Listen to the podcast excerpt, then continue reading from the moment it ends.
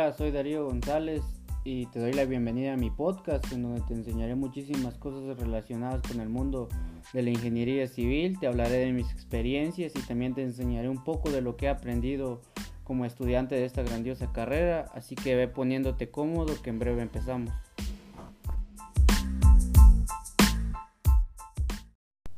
¿Qué tal? Espero que se encuentren bien. En este capítulo abordaremos varios temas eh, importantes dentro del proceso constructivo de una vivienda y de los cuales ya hemos hablado un poco en el capítulo anterior, pero no está de más ampliar, empezando con lo que son las silletas plásticas. Eh, tenemos que estas se utilizan para mantener centrado el acero de refuerzo en losas de cimentación, en techos, eh, vigas, cimientos corridos, zapatas, etcétera. Eh, facilitan que el concreto recubra adecuadamente el acero sin comprometer el diseño estructural. Eh, estas silletas plásticas son elaboradas con materias primas de alta calidad y resistencia, lo cual los hacen irrompibles. Eh, entre sus ventajas también tenemos que mantiene el acero centrado y no comprometen lo que es el diseño y el funcionamiento de nuestra estructura. Evitan que el acero quede en la superficie y puede oxidarse debido a la carbonatación del concreto. Son de fácil instalación eh, y de un precio accesible, ya que mantienen un estándar de tamaño al contrario de lo que son las salsas de cemento artesanales.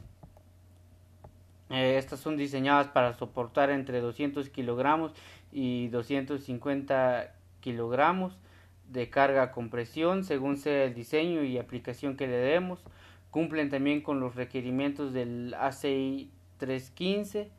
Eh, tenemos también que estas disminuyen el costo de mano de obra y favorecen el tiempo efectivo que nosotros tenemos dentro de nuestra construcción. El tema de las silletas plásticas o alzas eh, es un tema muy importante ya que siempre debemos de cuidar que nuestro recubrimiento en concreto sea lo más correcto posible. Eh, un ejemplo de, de, eso es que a veces cuando se hace el armado de una losa, este queda exactamente sobre la formaleta y, y si no lo levantamos con el tiempo se oxida y vamos a ver que nuestras varillas eh, estén sufriendo de esta patología en el rostro de la losa y es algo que, que no, no queremos que, que, suceda ya que puede ocasionar fallas en, en este. Bien, ahora vamos a hablar acerca de las soleras, sobre todo de la solera intermedia. Eh, según el manual de mampostería de Ajíes tenemos eh, tres opciones para este tipo de solera eh, como primera tenemos la tradicional, la cual tiene un armado de cuatro varillas número 3 más estribo número 2 a cada punto 15 cuando se trata de una vivienda de dos niveles y cuatro varillas número 3 más estribo número 2 a cada 20 cuando la vivienda es de un nivel. Como segunda opción tenemos eh, con block solera o como se le conoce comúnmente block en U. Esta tiene un armado de dos varillas número 4 más estribo número 2 a cada punto 15 siempre que la vivienda no supere las 7 hiladas. Eh, tenemos como tercera opción eh, las que son conocidas como costillas. Eh, las cuales por lo general tienen una medida de punto .10 por el ancho del muro. Eh, estas se deben de colocar dos con el siguiente armado, dos varillas número 3 más eslabón número 2 a cada punto 15, eh, siempre obedeciendo a la siguiente configuración. Eh, primero tendríamos lo que es nuestra solera de humedad, eh, tres hiladas de block después iría la primer costilla tendríamos cinco hiladas de block después de esto iría la segunda costilla y tendríamos dos hiladas más de block y para finalizar nuestra solera corona. Pues cada una de estas tiene sus ventajas y sus desventajas ya que en, en la solera tradicional eh, hay que formaletear, fundir y esperar a que seque por lo menos un día eh, para continuar con lo que es nuestro levantado, mientras que la solera con block U eh, nos permite seguir el levantado terminando de fundir, por lo que habría que hacer costos para ver cuál es lo que más nos conviene. Eh, hay que tomar en cuenta siempre que eh, la solera al momento de fundir esté conforme a los planos y especificaciones. Hay que ver que eh, los amarres y los traslapes este, estén de la mejor manera. en cuanto a los traslapes, este debe de ser de 25 a 30 veces el diámetro de la varilla. Eh, en cuanto al formaleteado de este, eh, se debe de humedecer antes de fundir para que la madera no absorba el agua de, nuestro concreto. Eh, para la formaleta se deja un separador que por lo general es una varilla de diámetro de un cuarto de pulgada para evitar que esta, que esta se abra o se junte. Además de eso se coloca un prensador de alambre de amarre que va entorchado de, un lado y, del otro lado se le coloca una varilla para hacer presión. También debemos de colocar eh, las alzas para que el hierro no quede sobre el, sobre el eh, siempre obedeciendo al recubrimiento mínimo que nos pide de 2.5 centímetros. Ya teniendo esto, eh, humedecemos la madera, fundimos, vibramos y curamos un día en caso de ser la solera intermedia tradicional. Después retiramos la formaleta y seguimos el levantado.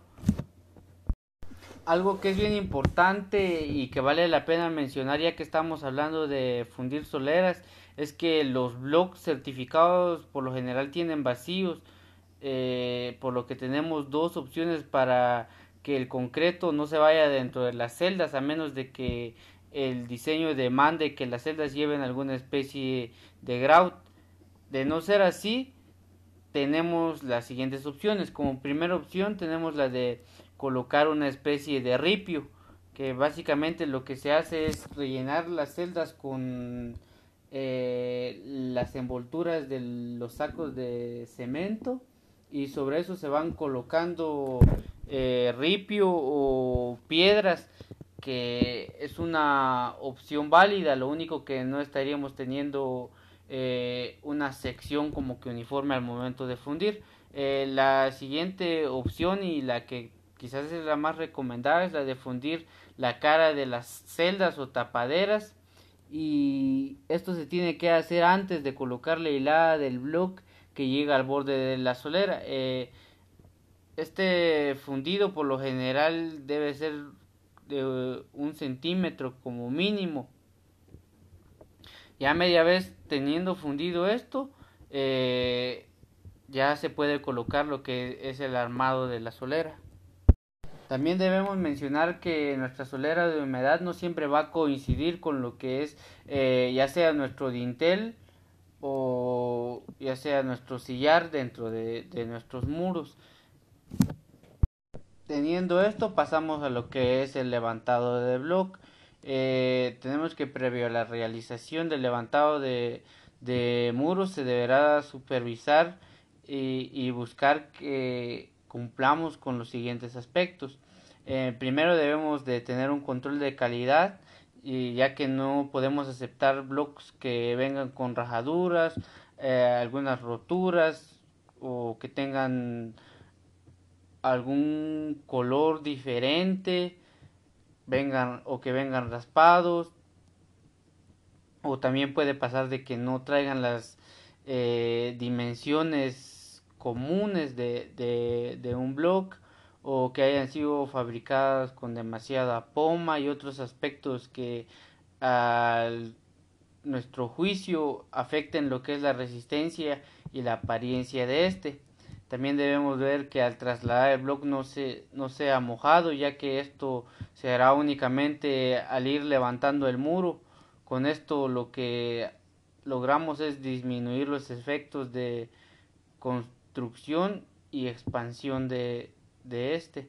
Em, también tenemos que ver que el material, equipo y herramienta que vamos a utilizar para los diferentes procesos de armadura, fundición y formaleteado estén en condiciones buenas de, de trabajo. También que haya suficiente material para la etapa de levantado de los muros, eh, ya sea los bloques enteros, mitades, hierro, cemento, arena de río, piedrín, madera, clavos, alambre de amarre, etcétera. Eh, también debemos de ver que la arena de río haya sido pasada por el tamiz de un cuarto de pulgada y es recomendable usar arena no muy gruesa eh, ya que podemos usar arena de mina para los elementos estructurales y arena de río para lo que es el levantado. También tenemos eh, que ver algunas cuestiones en cuanto a la preparación de nuestro mortero, nuestra sabieta. Dentro de esto tenemos que ver que la mezcla sea preparada según sean las proporciones. Eh, esta debe de ser suave, más no aguada. Eh, debe de tener una firmeza, pero tampoco debe ser muy tiesa. Debe tener plasticidad para adherirse a lo que es la junta larga de los extremos del bloque y debe, debe tener cuerpo para soportar el peso del bloque y mantenerlo a la altura de, la línea que hemos trazado. Eh, el mezclado hecho a mano debe de ser aceptado por eh, previa supervisión eh, siempre y cuando cumpla con los siguientes requisitos mínimos. Este debe de ser preparado sobre una superficie limpia e impermeable. La arena y el cemento se mezclan secos por medio de palas hasta tener un color uniforme. Con esto se forma un círculo eh, con forma de cráter al centro agregando agua necesaria, mezclando de nuevo desde las orillas al centro a manera de lograr un mortero resistente y uniforme. Eh, además, durante el levantado la mezcla eh, se debe mantener dentro de lo que es la batea debidamente ablandada. Y es bien importante que cuando el albañil recoja una palea de mezcla, esta esté suave y no plástica. Eh, siguiendo las recomendaciones anteriormente descritas, eh, es muy probable que tengamos un levantado uniforme, resistente y que cumpla con las funciones estructurales que nosotros estamos dándole. También es bien importante mencionar un, un refuerzo eh, que en nuestro país está empezándose a utilizar. Eh, esto no es nuevo ya que en otros países este tipo de refuerzo ya ha sido implementado, más eh, bien en nuestro medio no, no es algo común. Eh, este refuerzo es el denominado refuerzo interblock, el cual trata básicamente de colocar pines eh, dependiendo del diámetro de nuestra varilla es la distancia a la cual vamos a ir colocando estos eh, ya que tenemos que para los pines eh, de varilla número 3 eh, estos deben de tener un distanciamiento de punto .80 y varilla número 4 un distanciamiento de 1.20 si se colocan estos ya no necesitamos de acero concentrado es decir ya no necesitamos de mochetas.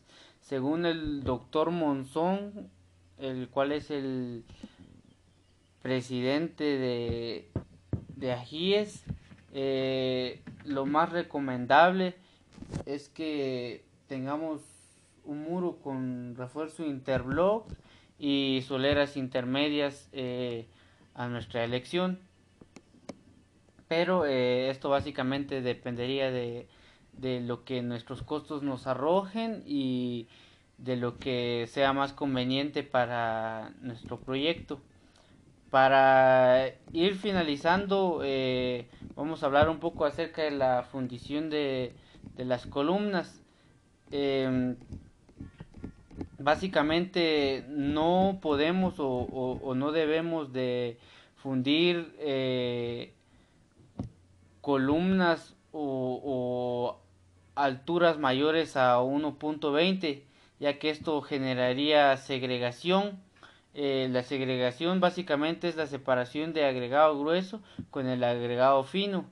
Eh, en pocas palabras si, si hacemos si hacemos esto, lo que vamos a generar son ratoneras o vacíos.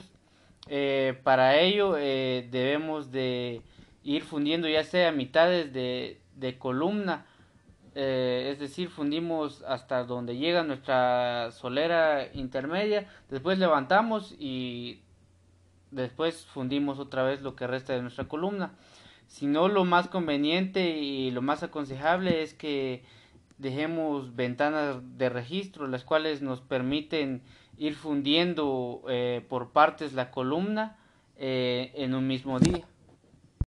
Y es así como hemos llegado al final del capítulo, así que yo me despido no sin antes agradecerte el que te hayas quedado hasta el final del podcast y desearte un día lleno de bendiciones.